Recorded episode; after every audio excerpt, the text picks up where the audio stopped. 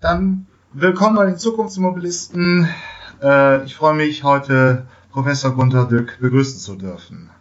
Stellen Sie sich bitte einmal kurz vor.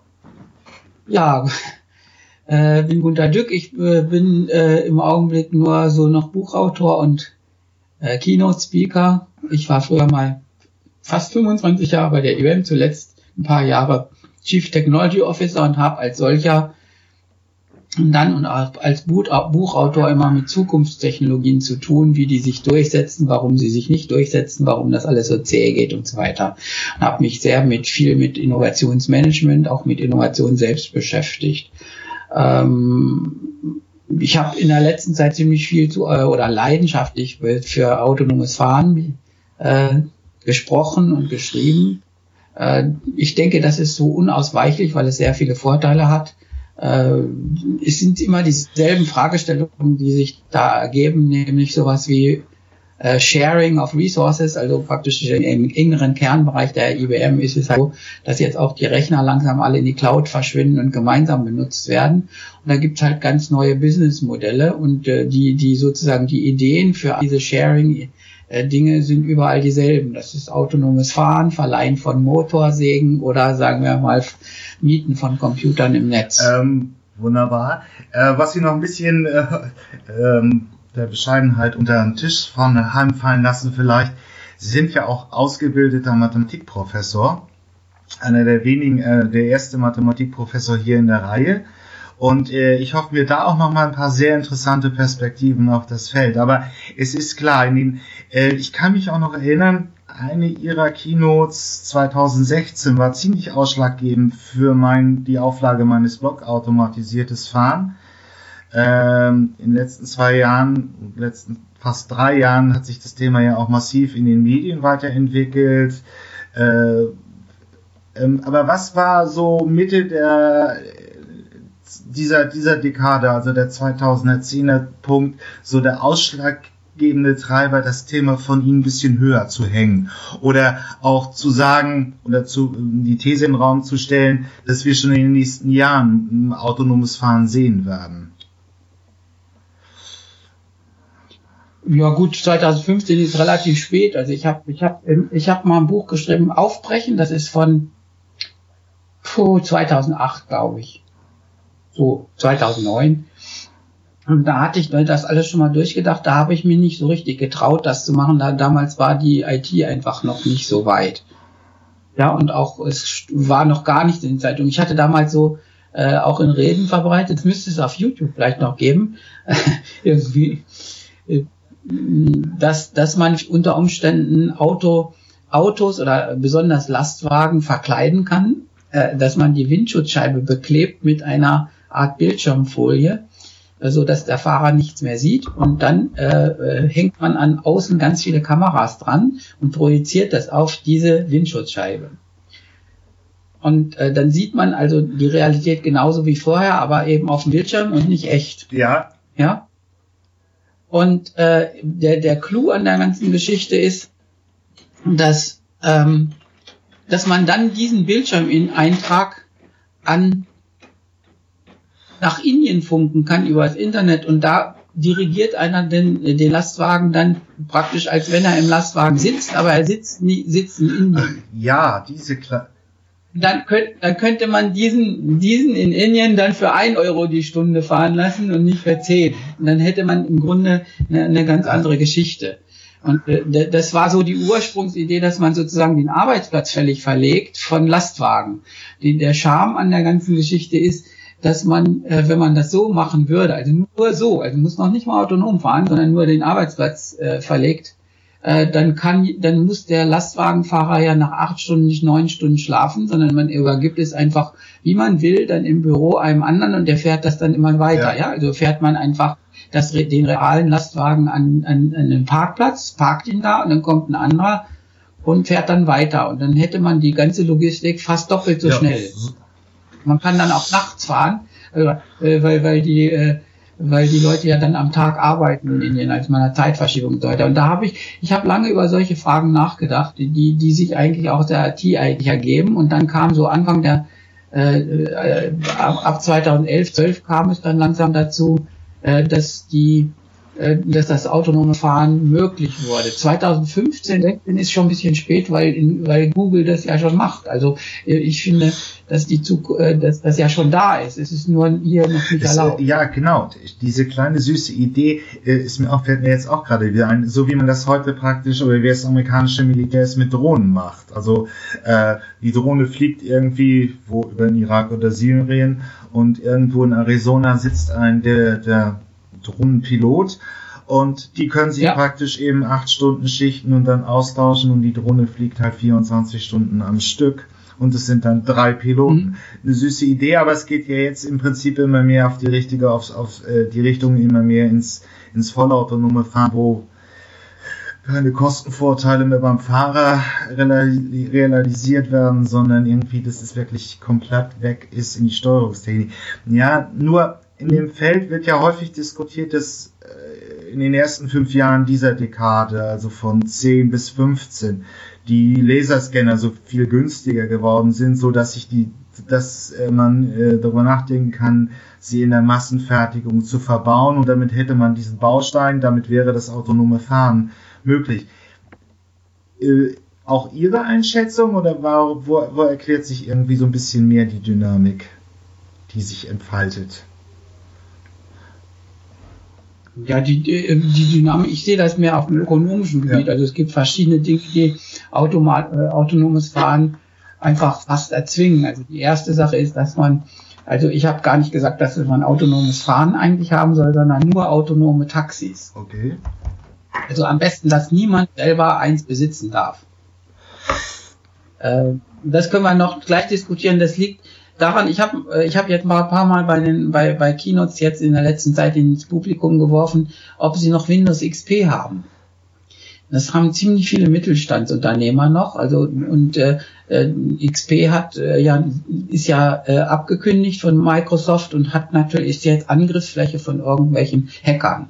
Da, da dann nimmt man die Software, weil sie nichts kostet, upgradet sie nicht ab und benutzt sie weiter und ist sehr unsicher. Dasselbe werden die Leute mit Autos auch machen.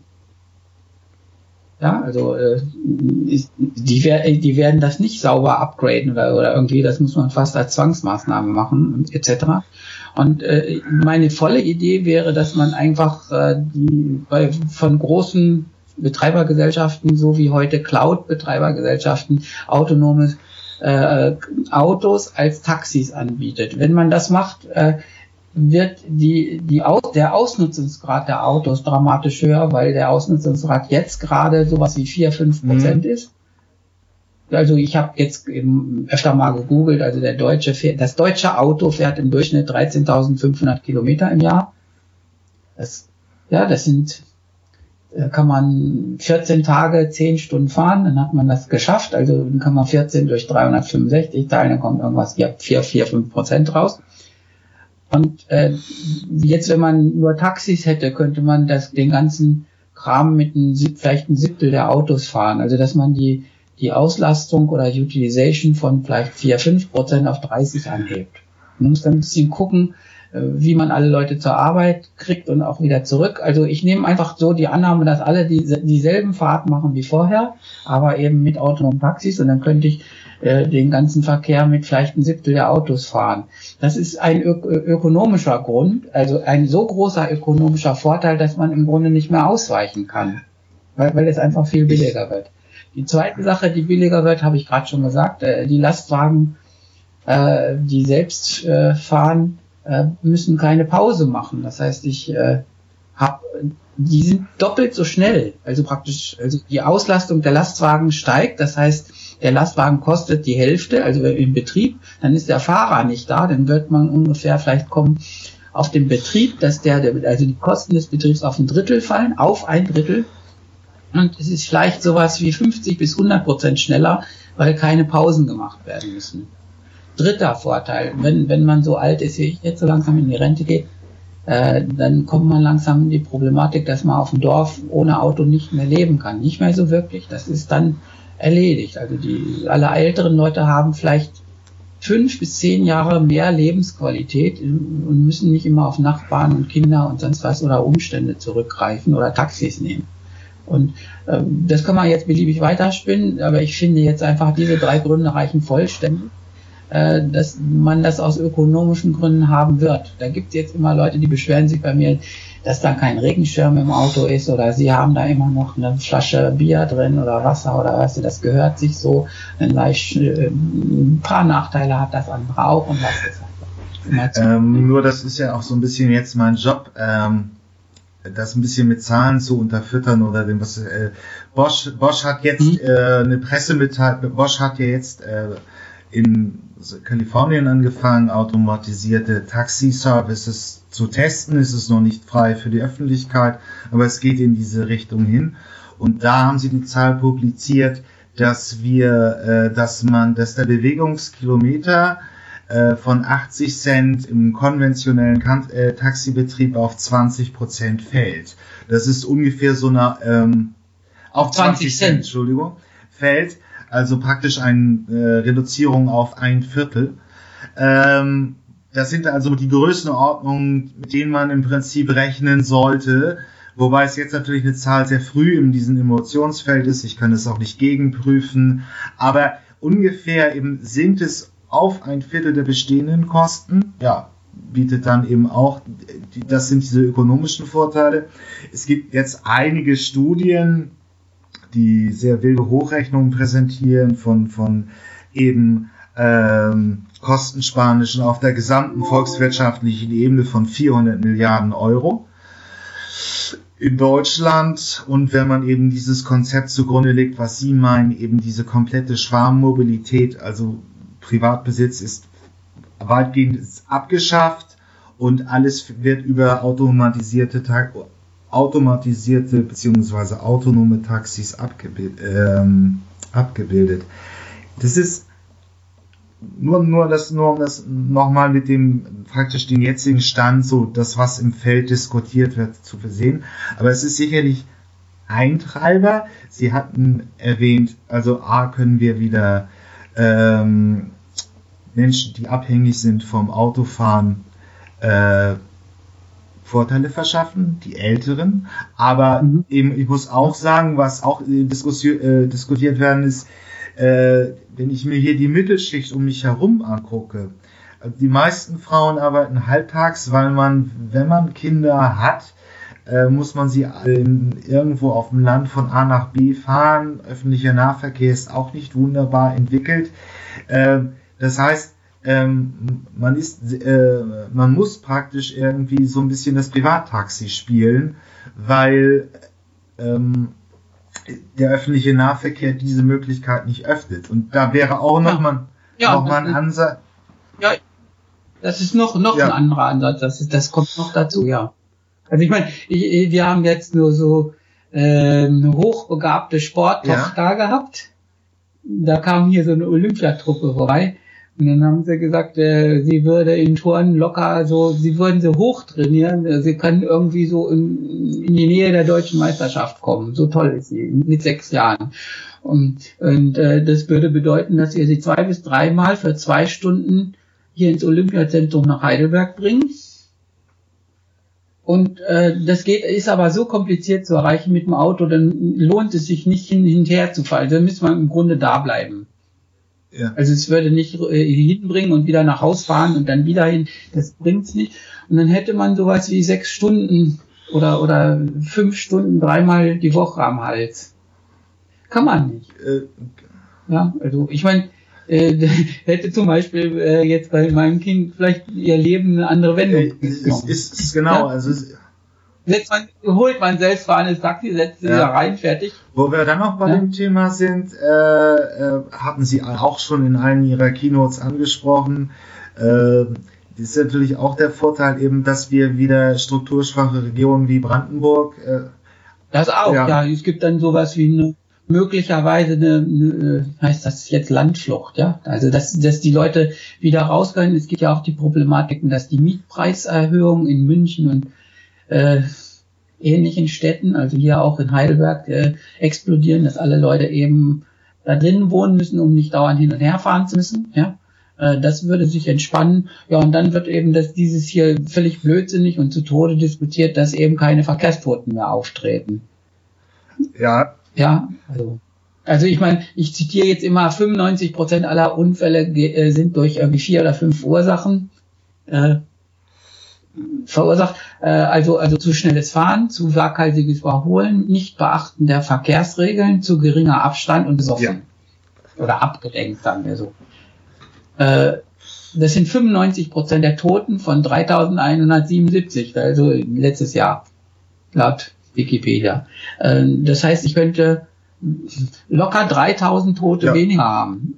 Und das, regt mich ein bisschen auf. Also wenn wir, wenn wir so sieben Terrortote im Jahr haben oder nur drei, dann ziehen wir eine ganze staatliche Organisation auf und machen sonst was. Also wir geben unsere Daten über, lassen uns Kamera überwachen, alles, alles Mögliche wegen sieben äh, Geretteten oder sowas oder dass die Leute nicht Angst haben müssen. Äh, aber wir lassen locker wegen dieser äh, Sache weil wir autonomes Fahren nicht mögen, 3000 Leute über die Wupper gehen, jedes Jahr. Also praktisch, wenn wir hier ein Interview machen, ist ein halber ja. tot. Und wir, wir sagen, ja, das äh, wollen ja, wir noch nicht. Ja? Das, das ist ein Punkt. Ähm, dazu äh, sind auch immer noch 400.000 Schwerverletzte, äh, die durch ja, die ja. kommen noch, die kommen alle noch dazu und dann kommen die ganzen Schäden dazu. Da, also wenn man wenn, wenn man es dann noch wenn man es dann noch global sieht, also ich glaube, der Straßenverkehr ist auch immer noch Nummer 8 der Killer insgesamt, auch noch vor Herzerkrankungen und ähnliches. Also der Verkehr in Westeuropa und unseren Raum ist natürlich mhm. relativ sicher geworden in den letzten 20, 30, 40, 50 Jahren. Aber in Vietnam ist er immer noch äh, einer der großen äh, tödlichen Faktoren im Leben. Das muss, muss man dann ja auch global weiter denken. Ähm, noch ein Aspekt, wir haben also Kostenersparnisse, soziale Effekte, also das Leben äh, kann einfacher sein, man muss nicht mehr so abhängig sein von der Fähigkeit zu fahren. Man kann ja, dem Land leben. Ein Aspekt, der so ein bisschen mir auch in der Diskussion untergeht, weil das auch von der Textszene getrieben wird, ist natürlich auch der ökologische Faktor. Weil wenn wir in den in ihren Konzepten der Schwarmmobilität aktiv sind, das heißt, äh, man kann bei vollautonomen Fahren keinen Privatbesitz mehr, äh, kann man die gleichen Bewegungskilometer wie heute mit einem Achtel des Ka äh, Fahrzeugbestandes machen, mhm. dann spart man eben auch acht, sieben, sieben Achtel der, der Industrieemissionen ein. Also ja, nicht so ganz, also praktisch, äh, äh, weil man wahrscheinlich die Autos schneller abnutzt, aber sagen wir mal, man nutzt die doch kilometermäßig mehr. Also praktisch, wenn selbstfahrende Autos werden natürlich dann alle ihre 300.000 Kilometer machen und nicht schnell verschrottet werden. Also es ist vielleicht nicht so 1 zu 8, aber äh, vielleicht 1 zu okay, 3. aber es ist auch ein erheblicher Faktor. Also ja. in der Elektromobilität diskutieren wir eben um die, die Reduktion der Emissionen und, und ja, genau. Ja, ich meine, da. Das, und meine, man kann natürlich dann, äh, hat ja dann auch selbstfahrende Busse, äh, also wenn, wenn schon alles mhm. autonom fährt, dann kann man natürlich unter Umständen den öffentlichen Nahverkehr vollkommen umholen. Also ja, also dass man die Busse viel kleiner macht, also was heute der Fahr kostet ja dann den ja. Fahrer nicht mehr. Dann könnte man so Kleinbusse fahren, die könnten dann äh, viel regelmäßiger fahren und dann muss man halt wie bei der Bahn einmal umsteigen. Und äh, wenn man jetzt da ganze öffentliche Nahverkehrskonzepte nochmal nachdenkt, glaube ich, kommt man dann nochmal um einen Faktor runter, also relativ viel. Ja. ja, das würde dann auch bedeuten, also wenn, wenn man jetzt so, äh, das würde bedeuten, dass man auch so Park-and-Drive-Konzepte äh, hat, äh, ja, dass man erstmal vom Privatauto so kurz abgeholt wird und fährt dann irgendwo gleich so statt S-Bahn-Ersatz irgendwo weiter. Äh, da könnte es eben sein, dass man auch im Land leben kann oder, oder noch viel mehr spart. Es kann auch sein, sagen wir mal, dass man dann schon noch fährt.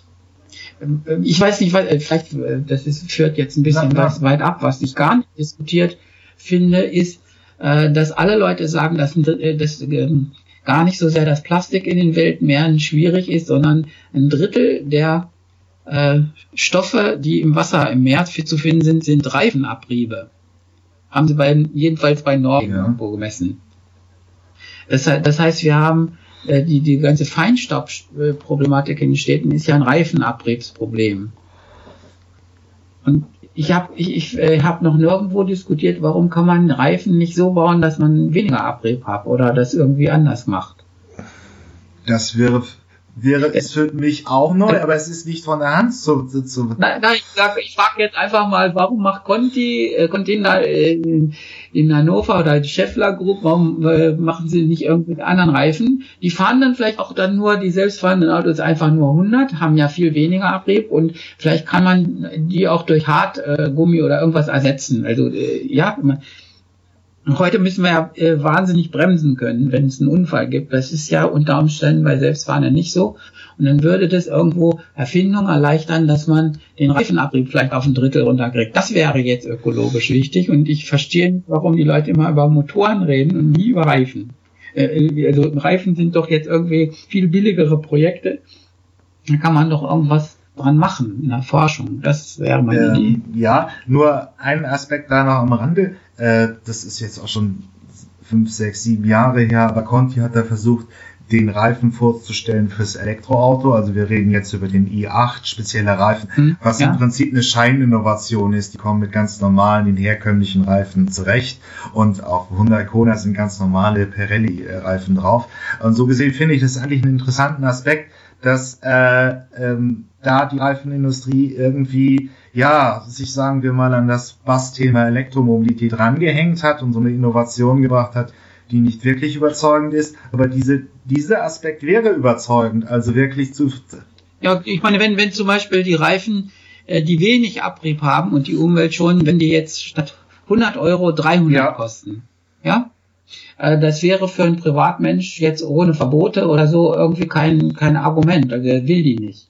Ja, ja, es ist schwer, schwer, das in den Markt zu kriegen, wenn das so teuer ist. Äh, wenn man jetzt selbstfahrende Autos hat mit von Maschinenringen sozusagen, dann kann man denen das einfach aufdrücken.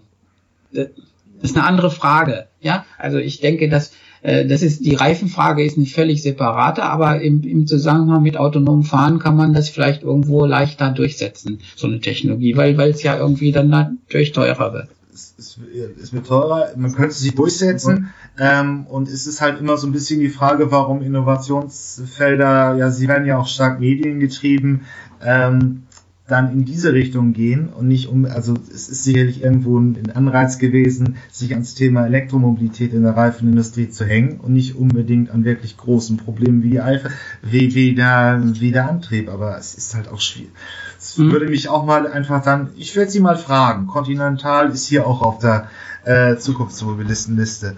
Aber wir haben, ja, es ist jetzt mal wieder, äh, die Technologie verspricht viel Positives, soziale Faktoren, nur mal so als Schlagwort zusammengefasst, eine Chance für die Älteren, aber auch für Menschen mit Seheinschränkungen, ähm, wieder mehr Mobilität zu, äh, zu nutzen zu können. Familien werden entlastet, es kann positive Effekte auf strukturschwache Regionen haben. Wenn Sie mir kurz den äh, Lokalpatriotismus entschuldigen, aber hier in, äh, oh Gott, äh, in, in der Nähe von Husum, das ist Schleswig-Holstein, nördlich da, mhm. das ist dann schon ja. Wiese, da ist gar nichts los.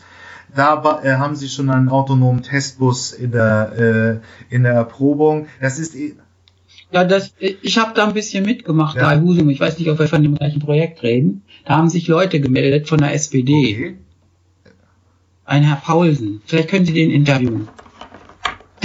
Und zwar, äh, ich habe ich hab, ich hab gesagt, da in Husum, äh, da könnte man den Tourismus ganz anders äh, ankurbeln, wenn man autonome Taxis fährt, äh, dass man vom Hotel oder wo man jetzt wohnt, von der Ferienwohnung, äh, direkt an den Strandkorb gefahren wird. Also ich, ich könnte ja die, die Strandkörper geokodieren und dann fährt ja. er gleich dahin. So, dann kann ich im Grunde da in der Gegend den Tourismus zehn Kilometer weiter ins Land ziehen, weil, weil es dann egal ist, ob ich genau am Wasser äh, wohne oder nicht. Genau. So. Und da, da haben sich zwei Gemeinden äh, also ich habe gesagt, ich rufe mal Deutschland auf, dass sich die Gemeinden melden, dass das mit ihnen gemacht wird. Also dass man so, einen, so einen kleinen Testfall hat. Das sind ja keine schlimmen Straßen. Da muss ich ja nicht mit den Leuten, mit den selbstfahrenden Autos auf der Autobahn rumdonnern. Die können ja auch nur jetzt diese Strandfahrzeuge, Strandkorb bis Ferienwohnung, die können ja auch ruhig nur 20 oder 30 Stundenkilometer fahren. Das ist ja nicht der Punkt. Ja, klar. Ja? pack meine Badensacken und lass mich dann da zur, zur, zu meiner Ferienwohnung fahren. Und äh, dass man solche Versuche machen sollte. Und da hatte ich aufgerufen, hier Deutschland meldet euch mal. Und da haben sich Klicksbüll, also die Gemeinde Klicksbüll und äh, Schattstedt, glaube ich, heißt die, gemeldet daneben. Das ja. Hattstedt? Heißt der Hattstedt? Ich müsste nachgucken, aber das glaube ich finde ich raus. Äh, das, äh, ja, ja, wir und die haben, die haben, die haben schon, die haben so Busse schon besorgt inzwischen. Äh, die haben, die, da haben die Gemeinderäte wirklich äh, beschlossen, äh, dass sie für solche Versuche offen werden, wenn jetzt sowas wie Siemens oder Conti das wollte. Okay. Soweit ja. haben wir es getrieben. Dann ist es wieder ein bisschen eingeschlafen, weil irgendwie natürlich nichts passiert. Also ich bin natürlich auch nur so eine Stimme aus Waldhilsbach hier bei Heidelberg.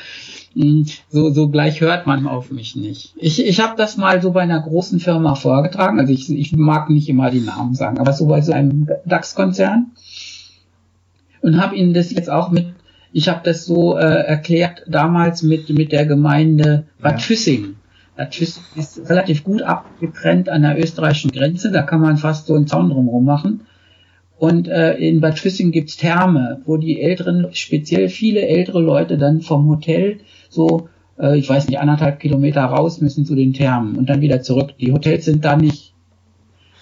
Und äh, da, äh, da habe ich auch gemeint, wa warum macht man da nicht einfach so ein Shuttle hin und her alle zwei Minuten? Oder dann würde das irgendwie auch äh, interessant sein. Oder dass man so eine ganze Zone wie, wie Bad Füssing an der Grenze oder bei Husum vielleicht auch irgendwo abgrenzt und sagt, hier ist nur, hier dürfen nur selbstfahrende Taxis rein und probiert's mal aus.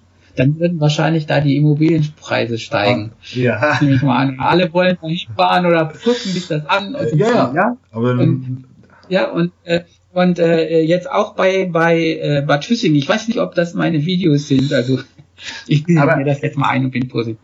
Äh, die, äh, es gab eine, äh, jetzt äh, vor einem Jahr gab es äh, viele Pressemeldungen, dass eine Gemeinde neben Bad Füssing jetzt auch so einen selbstfahrenden Bus hat, der die Leute zu den also, Thermen also, bringt. Also, also sozusagen, man, man kann ein bisschen so zündeln. Ich weiß nicht, ob das an mir liegt, aber zufällig passiert immer da, wo ich jetzt gerade die Keynotes ja, gehalten habe. Äh, aber nur mal kurz jetzt noch, das ist ja auch ein bisschen mein Job als Blogger. Diese Konzepte, die Sie jetzt eben so skizziert haben, das ist heute auch der Stand der Modellvorhaben. Also ähm, das werde ich hier auch in den Show Notes nochmal unterhängen. Die Charité macht einen Modellversuch, wo ein autonomer Bus innerhalb des Klinikgeländes der Charité fährt. Es sind auch das, was Sie beschrieben haben, nicht mehr diese konventionellen großen Verkehrsbusse, sondern die kleineren, die wirklich nur noch äh, autonom fahren. Es ist immer noch ein Mensch dabei in diesen Modellversuchen zur Sicherheit, aber im Prinzip würde es ohne gehen, der also diese kleinen Fahrten übernimmt. Ähm, diese Idee mit dem Tourismus wird in Sinon, das ist eine Stadt in der Zentralschweiz, auch gemacht, die also vom Bahnhof ins Zentrum der Stadt per autonomen Shuttle fährt. Und in, äh, äh diese, kleinen, diese kleinen Wegstrecken Bahnhof Stadt, Stadt Bahnhof eben autonom übernimmt. Das ist also schon gar keine so wahnsinnig wilde Zukunftstheorie mehr, sondern die ersten Modellversuche gehen, in, gehen eben schon in diese Richtung. Und äh, das ist der Punkt. Ähm, Nein, ich meine, die, die, die, die Wirklichkeit ist ja schon da. Nur man muss den Leuten das jetzt immer weiter sagen, also dass es schon da ist. Also Google hat ja jetzt auch äh, 62.000 ja. Autos für Arizona gekauft. Also dann sagen die Leute immer, äh, das wird nicht funktionieren. Dann sagt man, pass auf, sie haben 62.000 Autos verkauft, äh, gekauft, um, um die jetzt einzusetzen als Taxis. Und äh, die Zukunft ist im Grunde schon weiter. Ich habe jetzt so einen Spruch, den ich habe den Urheber vergessen. Die Zukunft ist schon da, aber sie ist noch nicht gleichmäßig verteilt. Ja, stimmt. Ja. ja?